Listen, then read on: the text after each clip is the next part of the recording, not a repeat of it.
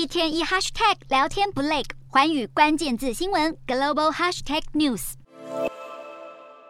北韩十九日试射火星十七型洲际飞弹，事后不忘大肆报道宣传，制作长达十三分钟的新闻影片，还透过夸张的电影剪辑手法，搭配磅礴音效，就是要对外宣扬自家的导弹实力。影片也请出北韩国宝级主播李春基进行播报，展示火星时期的各式功能。更强调火星时期是地球上最强大的武器。北韩试射飞弹后，随即引来各国领袖强力谴责，包括七大工业国集团的外长也集体呼吁联合国安理会应该采取重大措施，阻止北韩一再射弹破坏区域稳定，同时呼吁国际社会应该给予北韩一致且强而有力的回应。为了因应北韩持续射弹挑衅，日本防卫省十九日公布与美军展开了两天的空中军演。日本航空自卫队派出五架 F 二战机，美方则出动两架轰炸机，联合实施各项战术训练，确认在北韩一连串的射弹威胁下，日军与美军的及时反应能力。